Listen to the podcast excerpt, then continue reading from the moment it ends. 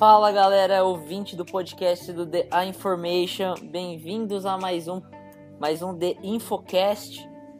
E hoje voltamos após mais uma semana de espera para NFL, cada dia mais próximo da NFL e também cada dia mais próximo do nosso querido draft. Mas antes de começar o nosso assunto principal da noite, vou cumprimentar meu grande amigo Bregs. E aí, Bregs, como que tá indo a vida, cara? Como que você vai? E aí, Pedro, tranquilo? A vida vai indo, cansativa, faculdade de corrida, muito trabalho, mas agora é, é um pouco de felicidade gravando nessa segunda noite.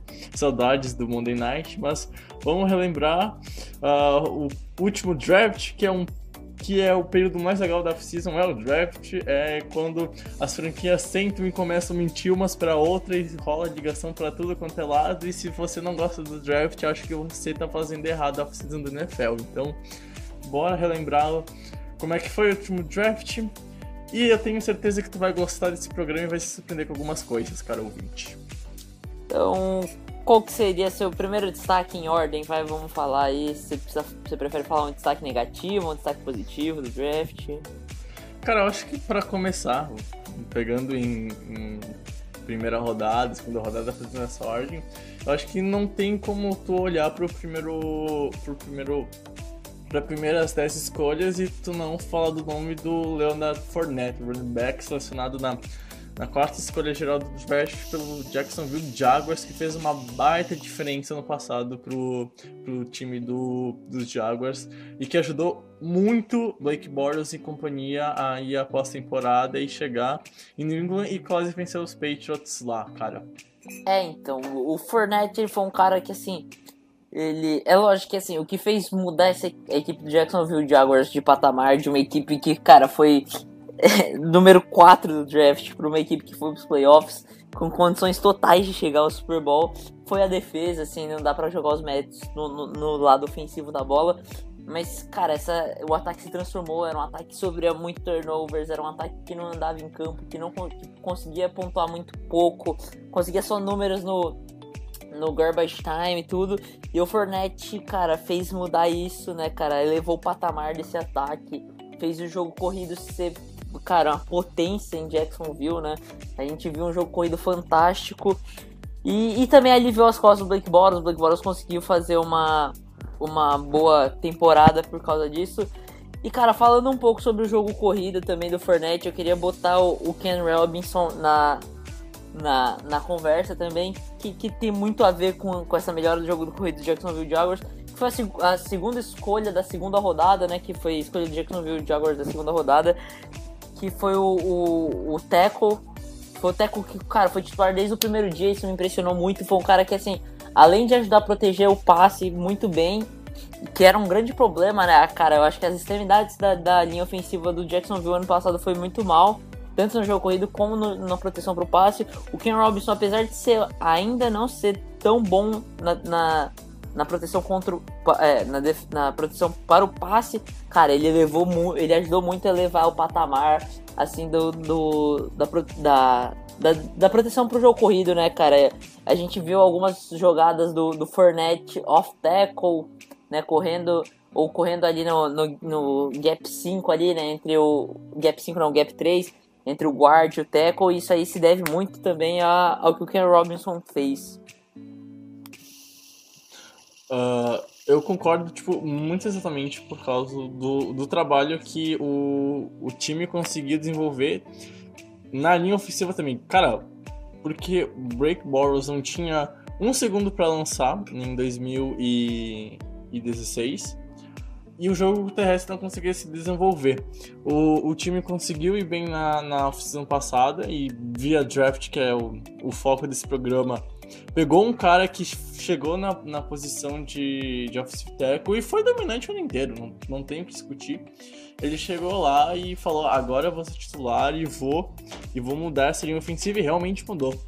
Uh, e tenho certeza que se não fosse uma boa linha ofensiva, o Fournette não teria os números que ele teve, porque afinal o running back não é uma posição que, que joga sozinho. Não adianta ter um cara espetacular e ter uma linha, uma linha ofensiva que não, que não abre espaços, que não consiga uns gaps na, na DL adversária para ter avanços.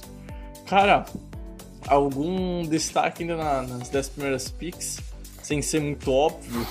é, cara, assim, é, um, uma das coisas que eu queria falar sobre o, o, draft do ano passado, cara, a gente vai comentar sobre o que aconteceu na temporada passada. É lógico, cara, eu não tenho como condições nenhuma de falar sobre Patrick Mahomes, eu não posso falar nada sobre, por exemplo, Mike Williams que se lesionou, ou da, não sei, Mitchell Trubisky que, sei lá, ainda não, não atinge o potencial, foi só um calor e a gente não sabe o que esperar dele. Então a gente vai falar de algumas coisas que, cara, que dos caras que já se destacaram hoje ou que se, ou que que não provaram nada, mas é claro que assim, por exemplo, a gente vai ter alguns destaques negativos e, cara, é esse esse jogador, esse próprio jogador que a gente vai destacar negativamente é, é um jogador que, porra, pode ser um grande jogador no, no futuro. E, e aí é, é claro que não tem como adivinhar isso a gente, né? E, e assim, nas 10 primeiras rodadas eu tenho um destaque negativo também para fazer que é o Corey Davis, né? o wide receiver que o Tennessee Titans selecionou. Porque, cara, é, sendo bem claro assim, explicando um pouco para quem para quem ainda não tem um contato tão profundo na NFL. Geralmente, cara, quando você seleciona na primeira rodada, principalmente quando você tem, tem picks mais altos, se você não draftou um QB, você está esperando que esse jogador, cara, é, te dê te dê resultado logo no primeiro dia, né? Você espera que ele seja um, um, jogador titular desde o primeiro dia, um jogador que contribua muito pro seu time desde o primeiro dia. Ainda mais um receiver no top 10 do draft, né? Que é, então, cara, um, um, como quinta escolha, assim, foi o primeiro receiver do draft, foi uma escolha muito alta. Você espera que ele vai ser um, cara, um, um, dos, um dos grandes jogadores, né, da, da liga. E não foi isso que o Corey Davis mostrou, né? Ele teve apenas 34 recepções, para só 375 jardas e nenhum touchdown. Então, a gente vê que, cara, ele, ele não fez nada.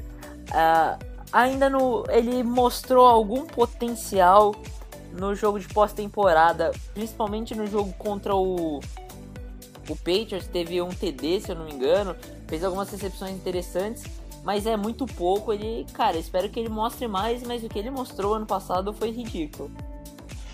Eu acho que quando tu pega um receiver que tu, principalmente no top 10 do draft, tu espera pelo menos umas 500 jardas e alguns touchdowns durante a temporada. Então, tipo, isso não aconteceu com o Davis. Uh, realmente eu acho que se tu for pegar, uh, analisando os números do, dos jogadores na última temporada, na primeira rodada o Corey Davis é um pode ser o mais decepcionante. Tem também o Tenente uh, que foi escolhido pelo Tampa Bay Buccaneers, o Jay Howard. Só que ele teve uns números um pouquinho melhores, chegou até a marcar, se não me engano, antes da gente começar a gravar, a gente estava comentando sobre esse nome, ele fez três TDs, né, Pedro? Tu tinha me comentado. Não, comigo, acho né? que foram mais, acho que foram mais, foram seis TDs, eu acho. É, é então, tipo, tu vê que mesmo. Hum, possivelmente o, o OJ teve números ruins por causa que o time de de, de Tampa Bay não rendeu nada a temporada passada, ele caiu de uma forma espetacular. Uh, e não que o, o, time do, do Tennessee Titans tenha sido extremamente ruim ou não tenha produzido nada, sabe? Tipo, o, o esquema não acha do QB. Provavelmente esse esquema vai mudar para a próxima temporada e o Mariota vai conseguir agora desenvolver um jogo corrido com ele correndo com a bola. Mas, tipo assim, cara, é um, tu tu gastou uma pique alta por um cara que não teve nem 400 jardas e não teve um mísero TD durante toda a temporada, eu acho que tem que reavaliar o, o, o, o porquê dessa escolha nesse jogador e nessa posição no momento tão alto. Então, tipo assim, tu consegue pegar receiver muito bom na, na segunda rodada e até na terceira, e tipo, de vez em quando sai um receiver bom na quarta sabe? Eu acho que não precisava ter gastado uma pique alta pra um, pra um recebedor logo de cara, amigo. Sim. Ah, agora, saindo um pouco do top 10, mas ainda continuando no, no, primeiro round, eu acho que assim, é um nome que assim, eu acho que é unanimidade entre todo mundo, né? Que é logo a escolha, a primeira escolha fora do top 10, que que é o Marshall Letmore. Esse é, o, é, é, modéstia à parte, é uma posição que eu entendo um pouco bem, assim, do, do Letmore. Cara, ele foi fantástico, foi pro bowler, foi, cara, foi um dos melhores cornerbacks da, da liga esse ano. Para mim, ele não foi o melhor cornerback rookie da liga, apesar de todo mundo ser, ser não, não, concordar comigo. Para mim, não foi, mas tudo bem. Mas é, os méritos dele são inegáveis. Ele elevou totalmente o patamar dessa secundária do, do Saints. Ele esteve nos momentos que mais precisava. Ele era um cara que ele jogou bem tanto em zona como individual. Ele sempre esteve em cima do principal receiver do, do, do time adversário. Assim, o, esse é o nome que para mim é irretocável, não tem que falar. Cara, é como foi o Allen Ramsey com os Jaguars. É, são nomes que assim, eu tenho certeza que daqui a 3, 4 anos vai, tá, vai continuar numa dominância incrível na liga e vai estar tá todo ano ali como top CB ali da liga, como vai ser pro, pro bowler quase todo ano. É, é um nome que assim, é, é uma escolha que, assim, para mim é perfeita, que é o seu jogador da franquia, o jogador, cara, fantástico, que leva o patamar da sua franquia e que, cara, não foge na hora do, do vamos ver, né? Como a gente pode dizer. Eu acho que. Não, não, eu tenho certeza.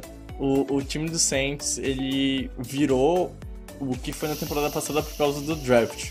E quando me vem à cabeça draft Saints, não tem muito pensar, Marshall sem não pensar no Marshawn Letmore, que, cara, mudou a secundária, mudou a defesa e ajudou a mudar o time. Eu acho que é só isso que tem para comentar e, e esse só entre aspas, porque tu pega o, o quanto ele foi importante pro sistema do, do Saints para descarregar um pouco o lado ofensivo da bola, porque ano passado o Drew Brees foi pros playoffs não precisou passar para 5 mil jardas. Eu acho que tipo, isso diz tudo o, o quão importante foi o, o trabalho do Ledmore. E não só também do no primeiro round, porque se tu desceu um pouquinho pro segundo, uh, o time do, do Saints escolheu o, o Marcus Williams na pick 42, do, já no, no, segundo round, e que foi outro nome que ajudou bastante o time na, no, no setor da secundária, cara. Sim. É, passando mais para baixo, tem algum nome que você, específico que você queira comentar? Hum, deixa eu dar uma olhadinha aqui. Cara, acho que um destaque negativo foi a escolha do Dallas Cowboys na pick 28 o Charlton, o defensive end, que teve três sacks durante toda a temporada e não e não ajudou em nada o setor de pass rush de Dallas, que foi um tremendo, tremendo desastre no passado. É, assim, em relação ao Taco Charlton, cara, ele não foi o cara que se esperava que ele fosse. É, era claro que se esperava que ele contribuísse muito mais do que ele contribuiu. E, cara, eu acho que isso fica mais mais.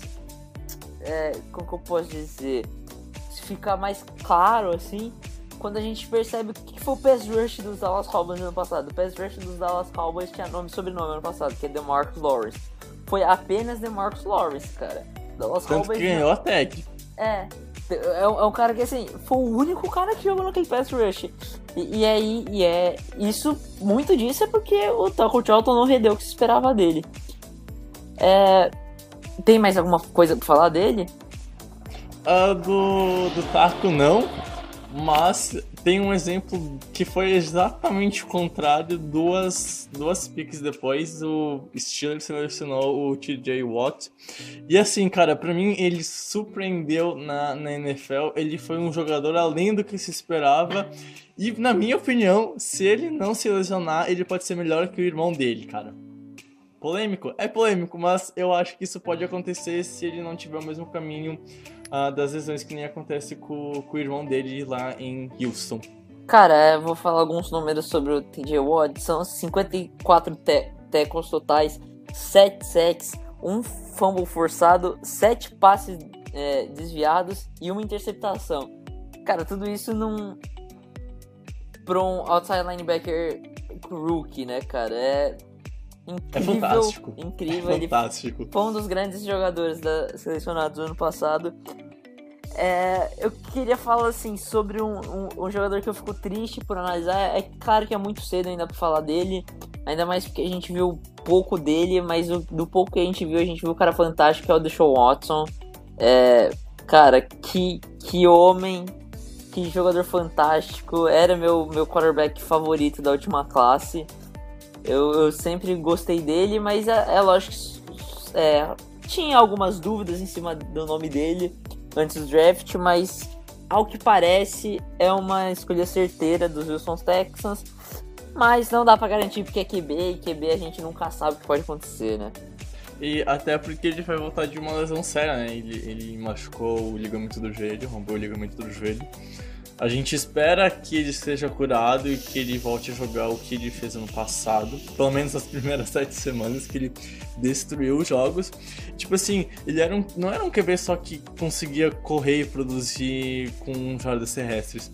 Teve um jogo contra New England, ele deu dois baita passe pra TD. Tipo, não era qualquer quarterback que conseguia botar a bola lá. Uh, ele tem uma precisão boa, ele tem um braço forte e ele também consegue passar bem uh, com, com o movimento do corpo. Eu acho que esse primeiro ano ele não vai ter uma queda tão drástica para o segundo, a não ser que a lesão realmente interfira um pouco mais. Porque como ele não jogou os 16 jogos, apesar de ter, de ter uh, já algumas tapes, eu acho que tem muito ainda a descobrir de como tu pode parar o, o Deshaun Watson. Porque o ano passado, depois das duas, três primeiras semanas que realmente a liga começou a ver um pouquinho com mais calma como é que era o estilo do Watson, mesmo assim ele já conseguia uh, uh, driblar os sistemas defensivos adversários e conseguia levar o, o Houston para a vitória. E para provar o quão importante ele é para Houston, é só tu pegar o que aconteceu depois da lesão dele. Houston, que era um time que pelo menos poderia brigar por um, por um wild card, eu acho que ia conseguir os playoffs pelo, pelo, pelo wild card, acabou fazendo nada quando aconteceu a lesão e virou um time horrível. Que teria a quarta escolha desse draft, mas como uh, ano passado eles trocaram com Cleveland, não, não vai ter uma pique alta esse ano. É, é, eu acho que se ano passado ele ficar saudável, tem que ficar de olho no Houston Texas, sim, porque é um time muito perigoso, com uma defesa forte, com principalmente a DL com, com o Watt e com o Clowney. E um, um ataque muito poderoso com, com o Watson correndo e com o Sam Watkins fazendo as recepções que a gente sabe que ele faz. Sabe, tipo, eu acho que tem que ficar com um olho especial em Houston no que vem. É, eu concordo plenamente com tudo que você falou, acho que é retocável. Eu acho que assim, na, no primeiro round, eu só tenho mais dois nomes para destacar que o resto assim foi bem comum, ou fizeram o que se esperava, ou ainda é muito cedo para analisar. Mas o primeiro nome é o Derek Barnett, que, que foi escolha de, de foi a 14 escolha do Philadelphia Eagles, né? Que é um, foi um defensive end e cara, o que me impressionou no Barnett é que assim, mesmo numa no, numa DL tão forte, com tantos nomes bons, grandiosos, rotação intensa, ele conseguiu se destacar, ele conseguiu o espaço dele, mostrar que ele pode ser um cara do futuro aí pro Philadelphia Eagles. Então, cara, é, é, é, é algo que eu achei impressionante. É, e, e assim, a escolha, cara, a escolha que é, é a menina dos meus olhos, vai, vamos dizer assim, do último draft Trey Davis White, que CB, eu não tenho o que falar. O maravilhoso, cara, maravilhoso. O cara conseguiu marcar todo mundo, cara. Não teve um jogador que eu vi que, que ele não conseguiu marcar, cara. Ele conseguiu marcar o Rob Gronkowski. O Gronkowski, é, ele foi tão bem marcado pelo, pelo Trey Davis White que ele, cara, perdeu a linha, né, no, no jogo. Então, cara, assim, um, um cornerback que consegue tirar, tirar o Gronkowski do sério de tão pouco que é a marcação dele, é, assim, pra mim é, é é, cara, é, é, unanimidade. Eu não tenho mais, eu não tenho muito o que falar do Davis White. É, ele destruiu no passado o jogo contra o New England. Ele marcou, ele marcou Rob Gronkowski, velho. Como assim? Ele parou o cara. Uh, tanto que depois no final, Rob Gronkowski pensou que ainda tava na, na WWE, na Westmania do, de 2016 e fez o que fez, né? Lamentável. Foi muito lamentável, mas. Cara, não tenho o que falar. É, o cara marcou Rob Gronkowski. Isso resume a temporada dele. E olha que é um baita resumo. Vamos, vamos pro segundo round, Pedro? Cara, pode ser. Tem algum nome que você queira destacar aí do segundo round? Uh, eu vou tentar, cara, fugir um pouquinho do, do, do óbvio e pegar um nome que acabou se lesionando no começo na, da temporada passada, da Minnesota Cal, Minnesota Vikings, é. Minnesota Falcons.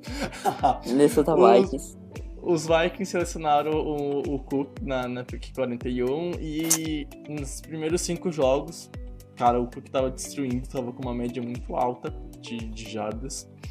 Uh, e acabou se lesionando. Mais um, uma grata surpresa que a gente não sabe como vai voltar pro próximo ano por causa de lesão, cara. Que, que história triste pro, pro Cook do, do ano passado.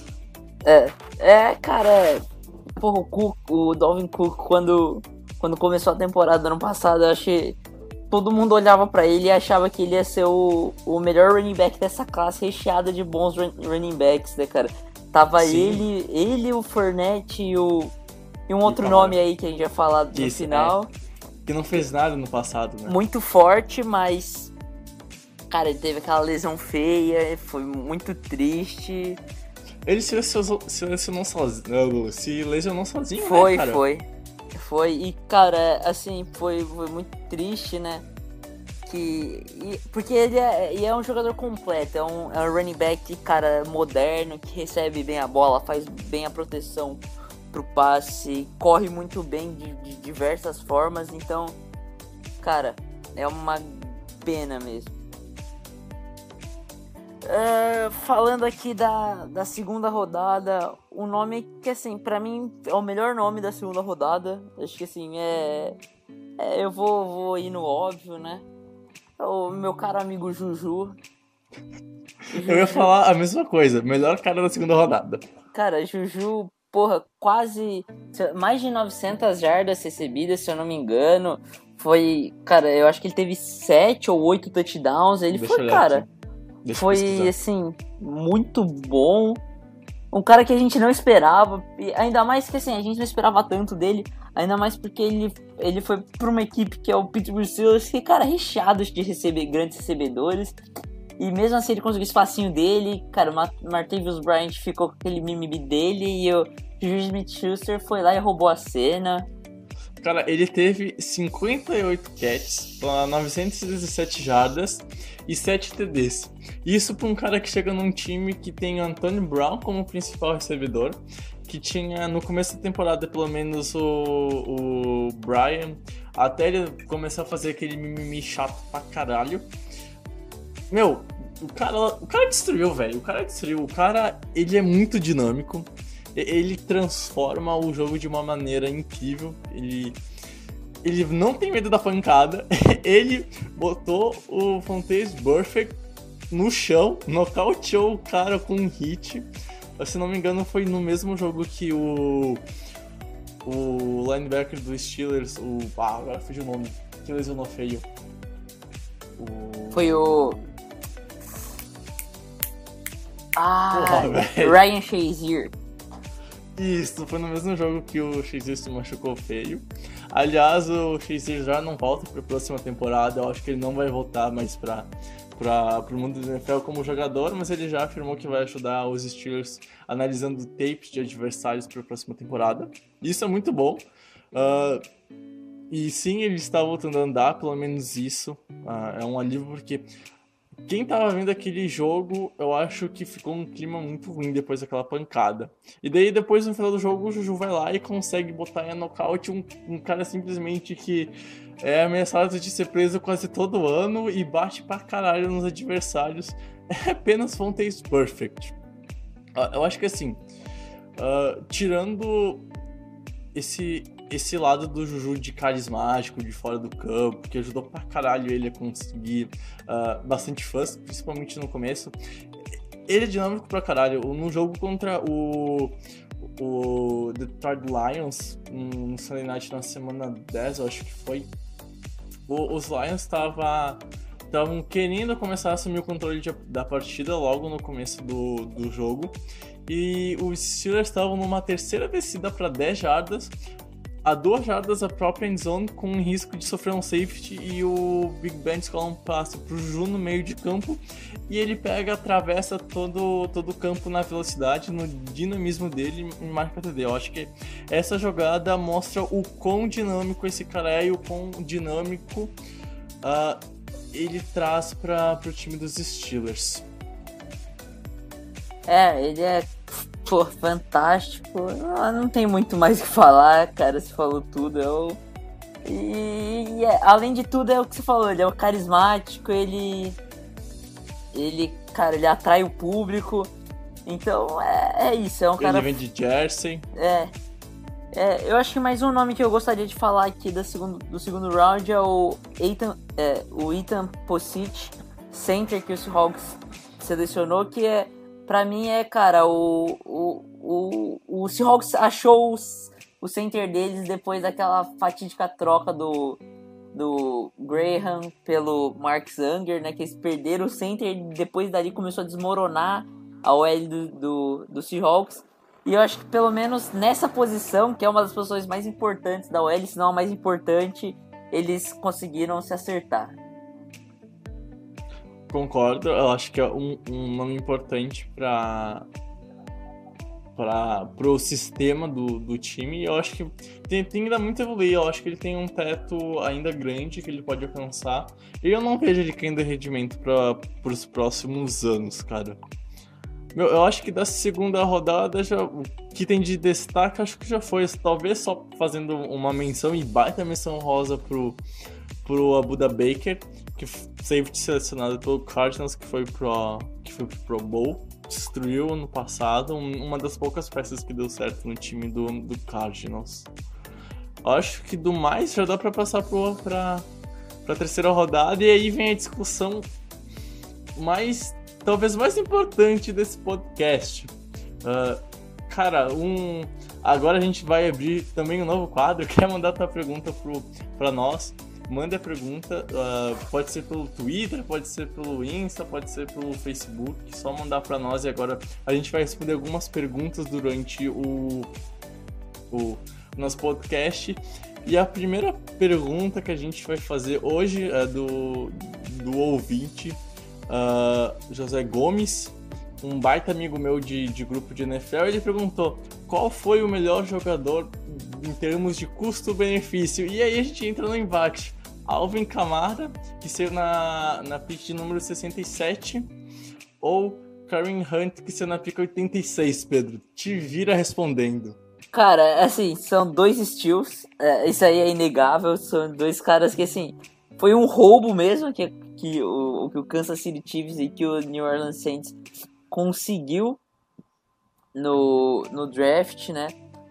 Primeiro, um cara que assim começou a temporada amassando, amassando. Era, é, era impressionante o que, que, é, o, que o, o, Kareem Hunt, o Kareem Hunt conseguiu no começo da temporada. Logo no primeiro jogo, apesar de sofrer um, te, um tackle, apesar de sofrer um fumble contra o New England Patriots, depois a gente só viu o Kareem Hunt no jogo, ele simplesmente amassou a defesa dos Patriots.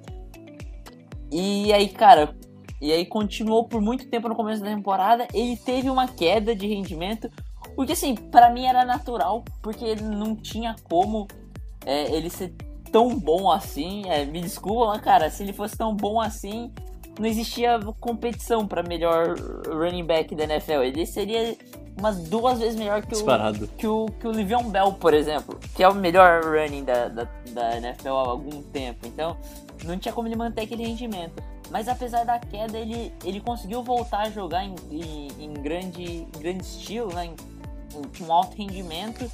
E cara, terminou a, a NFL. Terminou a temporada de 2017 da NFL com 1.320 jardas corridas, 4.9 jardas por carregada, que absurdo, 8 é, touchdowns corridos. E recebendo passe também foi muito bem, com 53 recepções, para 455 jardas e 3 touchdowns. E do outro lado a gente tem o Alvin Kamara, que assim, não foi um cara que assim, teve teve a, a, a, um nível tão absurdo em algum momento da temporada como o Karen Hunt teve, mas foi um cara muito regular, ele contribuiu muito durante toda a temporada. Ele foi um cara que ajudou e tirou o peso das costas do Drew Brees por muito tempo, né, cara, nessa temporada.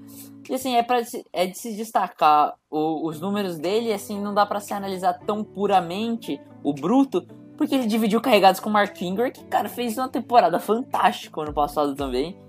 E, mas lá vai as, as stats dele, né? São 728 jardas corridas para 6.1 jardas por carregada, cara. A cada duas carregadas ele andava 12, mais de 12 jardas no campo. Então é, é um absurdo isso. Para 8 touchdowns Sim. corridos, e, e, e, no jogo aéreo são 81 recepções para 826 jardas recebidas e 5 touchdowns. Cara, ele tem, ele tem número de jardas recebidas e de recepções de, de grandes uh, wide receivers, cara. É um absurdo isso. É, é, é, incrível o que ele fez na temporada passada, tanto ele contra, quanto o, o Hunt. É, eu acho que no que pesa para responder a pergunta uh, do melhor custo-benefício, Antes do podcast eu tava com, com a, a ideia do, do Camara, mas, eu, mas agora pensando um pouquinho melhor, eu, eu acho que não tem como tu, tu não destacar nessa questão o, o Hunt, tanto por sair uh, umas 20 picks depois, sem falar porque, tipo assim, o, o Hunt, ele consegue alinhar como running back e consegue alinhar como recebedor. Então, ele traz um dinamismo muito grande pro, pro, pro time do, dos Chiefs. Sem falar que de vez em quando ele retornava alguns pontos para TD, né? Ele, se eu não me engano, ele teve dois punts retornados para touchdown, então, tipo, uh, teve um jogo que ele teve, correu para TD, re, recebeu para TD e retornou para TD, sabe? Sim, é. Algo que não acontecia com o Calouro desde 1967, se eu não me engano, na, na era ainda da antes da moderna NFL, que ela se juntou com a extinta EFL em 1970. Tipo, fazia muito tempo que um, que um Calouro não fazia isso. Eu acho que a, a temporada do, do Hunt foi algo que a gente vai demorar muito para ver um outro running back fazendo. E aí vem a grande prova, que tipo assim, tu não precisa pegar um running back na, na, na primeira pick, tá ouvindo Cleveland Browns, porque, ó, sabe como é que é Browns? Sempre fica com medo deles fazerem uma cagada. Eu, eu tô com medo deles irem atrás do, do, do Barkley na, na primeira pick e daí tentar pegar algum QB na quarta, que vai ser muito errado. Eu espero eles não fazer isso. Então, tipo assim, e, e ainda mais running back, que é uma posição que tu consegue, entre aspas, substituir. Uh, tu vê um monte de running back lesionando e assim, se tu tiver uma boa linha ofensiva e um cara que vem para ocupar o lugar e que seja um mínimo decente, que, que consiga pelo menos não sofrer fumbles, tu já consegue meio que substituir o, o cara que tava antes. Então, isso mostra o também o quanto consegue achar peças boas, principalmente nessa posição no meio do draft. É, eu queria encerrar a discussão falando sobre, sobre isso, né, cara, que foi o grande. Eu acho que é o grande ponto do último draft, né? Essa disputa foi, foi os dois grandes steals do, do último draft. Mas eu queria comentar também um steal que pra mim, cara, é, foi fantástico também. Foi outro time que fez que vem tendo alguns drafts muito bons e, e assim montando um time fantástico que foi o Cooper Cup, foi draftado na escolha 69 pelos Los Angeles Rams. Ele não teve números fantásticos, ele teve 62 recepções para 869 jardas e 5 touchdowns recebidos. Mas são números muito relevantes para um calouro, mas acho que o principal é o que a gente viu dele no, no, no, nos Los Angeles Rams, né? Ele foi um cara que foi muito importante em, em alguns jogos é, muito decisivos assim. Ele foi um cara que teve algumas recepções bem longas, foi uma arma, foi uma arma longa também pro pro o Jared Goff, Goff é, desenvolver todo o seu potencial. É, para mim foi um, um dos grandes steals também desse último draft. Cara, eu acho que ele chegou e já teve uma grande sintonia com, com o Jared God. E, e eu só vejo essa sintonia melhorando pro, pro, pro próximo ano, cara. Eu não, não consigo ver uma, uma grande queda de rendimento no, no Cup. E ele foi muito importante pro, pro sistema que o Sean McVay conseguiu implantar na, na cidade de Los Angeles com os Rams. É, então, a, apesar dele não ser considerado o, o, o não, não ser considerado assim, sei lá, um receiver starter, talvez, do, dos Rams desde o começo da temporada. Tinha Robert Woods, Talvon Austin, tudo. Pra mim, pra mim, ele foi o principal recebedor do, do, do Goff nesse, nesse último ano. Ele, cara, ele trabalhou muito bem com o Per Cup, foi, foi fantástico. É, cara, não, não tem muito o que falar. Eu acho que é isso. Ele, ele se mostrou um cara muito consistente durante toda a temporada, né? Sim, tipo, é algo que, por exemplo, o Sammy Watkins não foi. Porque o, o Semi, ele tinha uma grande expectativa para ser uma arma em profundidade pro, pro Goff. E o Cup acabou assumindo essa responsabilidade. Tanto que nessa temporada o Cooks chegou por causa que o, o, o Watkins saiu. Sabe, eu, eu, acho que ele foi consistente, que a gente falou, e, e o Goff confiava nele. Ele foi um, um recebedor que Talvez ele ia falhar só no momento mais importante da temporada, nos playoffs, mas não tem como culpar o cara, porque naquele jogo contra os Falcons, o time inteiro do, dos Rams foi muito mal, principalmente o, no, nos retornos. O que matou o time foi aqueles dois fumbles. E, cara, eu acho que vai, vale ficar de olho para essa, essa sintonia no que vem. Coupe com, com Goff. Sim. E, e agora, para finalizar, essa discussão. Eu acho que assim. É, destacar alguns vencedores do draft do ano passado. É, você gostaria de, de falar algum time que, que você considera o vencedor desse draft do ano passado? Cara, de vencedor eu acho que não tem como não dar, não dar esse prêmio pro, pro Saints, porque foi um time que, principalmente no, no topo do draft, conseguiu transformar uma defesa que estava sendo horrorosa nos últimos 3, 4 anos numa defesa boa, consistente e, que, e uma secundária que mudou da água para o vinho em questão de uma oficina graças ao draft. Eu acho que. Cara, eu não consigo ver um outro time melhor que o Saints. Que, que tenha ganhado mais peças importantes que o Saints ao, ao longo do último draft. Não, não sei se tu tem uma outra, se tu tem uma outra visão ou uma ideia diferente, mas para mim o grande vencedor do draft do ano passado é realmente Saints. Ah, não, cara, é, é assim, é, é inegável isso. Eu acho que não, para mim assim não existe nem discussão em relação a isso. Com certeza foi o foi o, New Orleans Saints. Cara, é, assim, eles conseguiram transformar a defesa e o ataque deles é, nesse draft. Eles selecionaram jogadores fantásticos. No, nos três primeiros rounds, eles conseguiram, cara, transformar a equipe deles no, nos três primeiros rounds. E, e, cara, é assim, eu acho que um outro, um outro destaque que eu acho que é, é bom se falar, que, que, passou meio que batido do último draft, foi o Jacksonville Jaguars.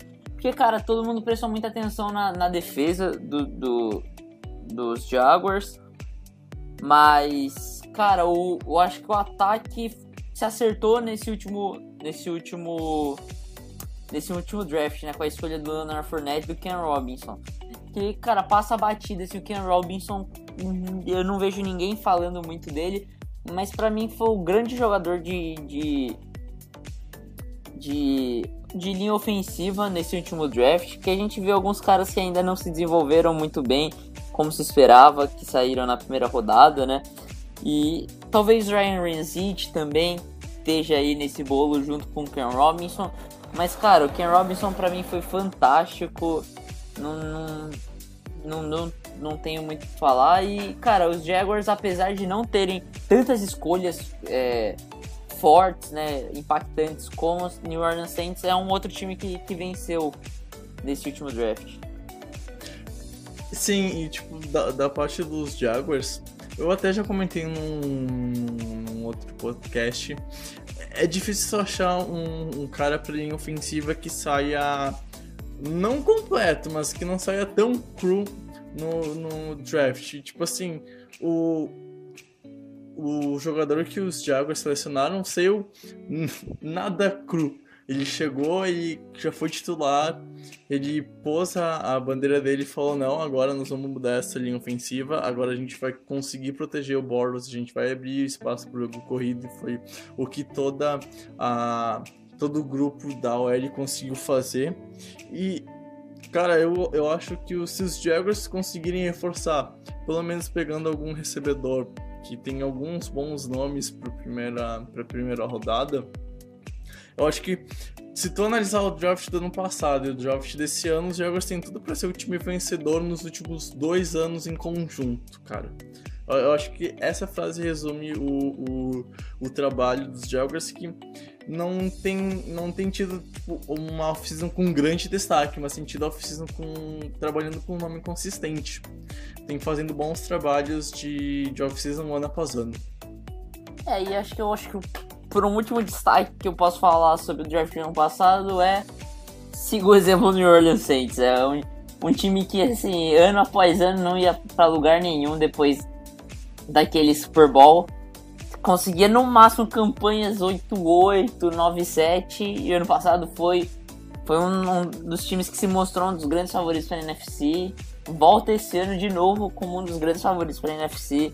Então a gente mostra, eles mostram como é, um draft pode fazer toda a diferença na história da franquia. Exatamente, exatamente. Um, um, draft pode mudar a tua história, cara, não adianta. Por isso que o draft, é, o draft é tão importante. Para quem não gosta, é, é, vale a pena tu, tu, ir um pouquinho mais a fundo, estudar um pouquinho o draft, porque tu, tu tem drafts históricos. O, o de 66 que o que o Joey Namath entrou na liga, o, o draft de 84 que tinha QBs com uns. Tipo, o, cara, o, draft... o melhor draft pra QBs da história, talvez um dos melhores drafts da história. Tinha. tinha... Cara, aquele, é ridículo tu falar os nomes tinha, que saíram naquele ano, cara. O, o é Kelly, Dan Marino, John Elway. Só, é só nome bom. Se eu não me engano, eles, eles combinaram pra 12 aparições no, no Super Bowl. É. é algo ridículo, é, é muito é, ridículo. É absurdo, é absurdo, absurdo. Então, isso mostra quão importante o, o draft é para uma franquia e pode realmente mudar a história de um time que vem mal, que não costuma chegar em, na parte final da temporada, para um time que pode ganhar um Super Bowl e começar uma, uma dinastia selecionando o QB na pique de número 199. Agora é o momento que o clubismo falou mais alto. Não tive como deixar de, de, de falar isso. É, Porque essa, essa é a pique com o maior custo-benefício da história do draft. Não adianta, cara. O melhor jogador da história saiu no final do draft. É, então, eu não sei quando que a gente vai ver se repetir uma história como a do New Orleans Saints foi esse ano. Cara, velho Assim, é, foi um draft per, praticamente perfeito do, do, do Saints. Mas, assim, independente se tem um time que se destaque tanto quanto o Saints nesse draft, o que a gente vê todo ano é times fazendo escolhas horríveis no draft e acabando, hipotecando totalmente o seu, o seu futuro da franquia. Então, é, e, e, independente se, se o draft tenha escolhas que, que te agradam na primeira rodada, escolhas que, que te desagradam, é, é de lá que vai sair todas as futuras estrelas do, do, do, do, da NFL. A gente não vai ver cara saindo da CFL ou muitos undraft rookie é, entrando no, na liga que o, as grandes estrelas vão sair do draft. Então é, é muito legal acompanhar essas histórias. E, e é isso, cara. É, é o o jogo o jogo todo se baseia nesse sistema, cara. É, os jogadores que, que são futuro da liga vão sair desse, desse próximo draft, saíram no último draft, vão sair no, no do ano que vem também. E, cara, acompanha o draft. O draft é uma parte essencial do, do jogo. Cara, a off-season inteira é muito legal de acompanhar, principalmente o começo dela entre uh, entre o final, a final do, do Super Bowl, não a final do jogo, e sim o final, o, final. o último momento, o final do jogo, final. quando acaba o zero. Quando zero cronômetro. isso aí, porque a gente sabe como isso gera discussão. Ah, principalmente desse momento até o, o dia que o Roger Goodell sobe no, no, no, palco e anuncia qual é a primeira escolha do draft. É, é legal acompanhar esse período. Não é um período que, não, que tem jogos fazer o que a gente também não gosta disso, a gente queria que tivesse jogo o ano inteiro, mas é legal tu ver os bastidores porque é nesse momento que as franquias hum, podem mudar de patamar. Bom, Pedro, não sei se tu tem algum destaque ainda, mas acho que já dá pra encerrar por aqui. Um tempo legal de podcast, 45 minutos agora aqui no, na minha gravação. Eu acho que deu um bom EP, conseguimos passar durante passar no draft inteiro do ano passado e pegar os principais destaques, cara. Eu acho que ficou legal o EP. Sim, sim. Pô, bom, vou, vou me despedir por aqui. Acho que a gente já se estendeu bastante, já falou tudo que tinha pra falar. Até semana que vem, galera ouvinte do podcast. Valeu, Bregs. Mais um episódio completo. Nós. Tchau. Valeu.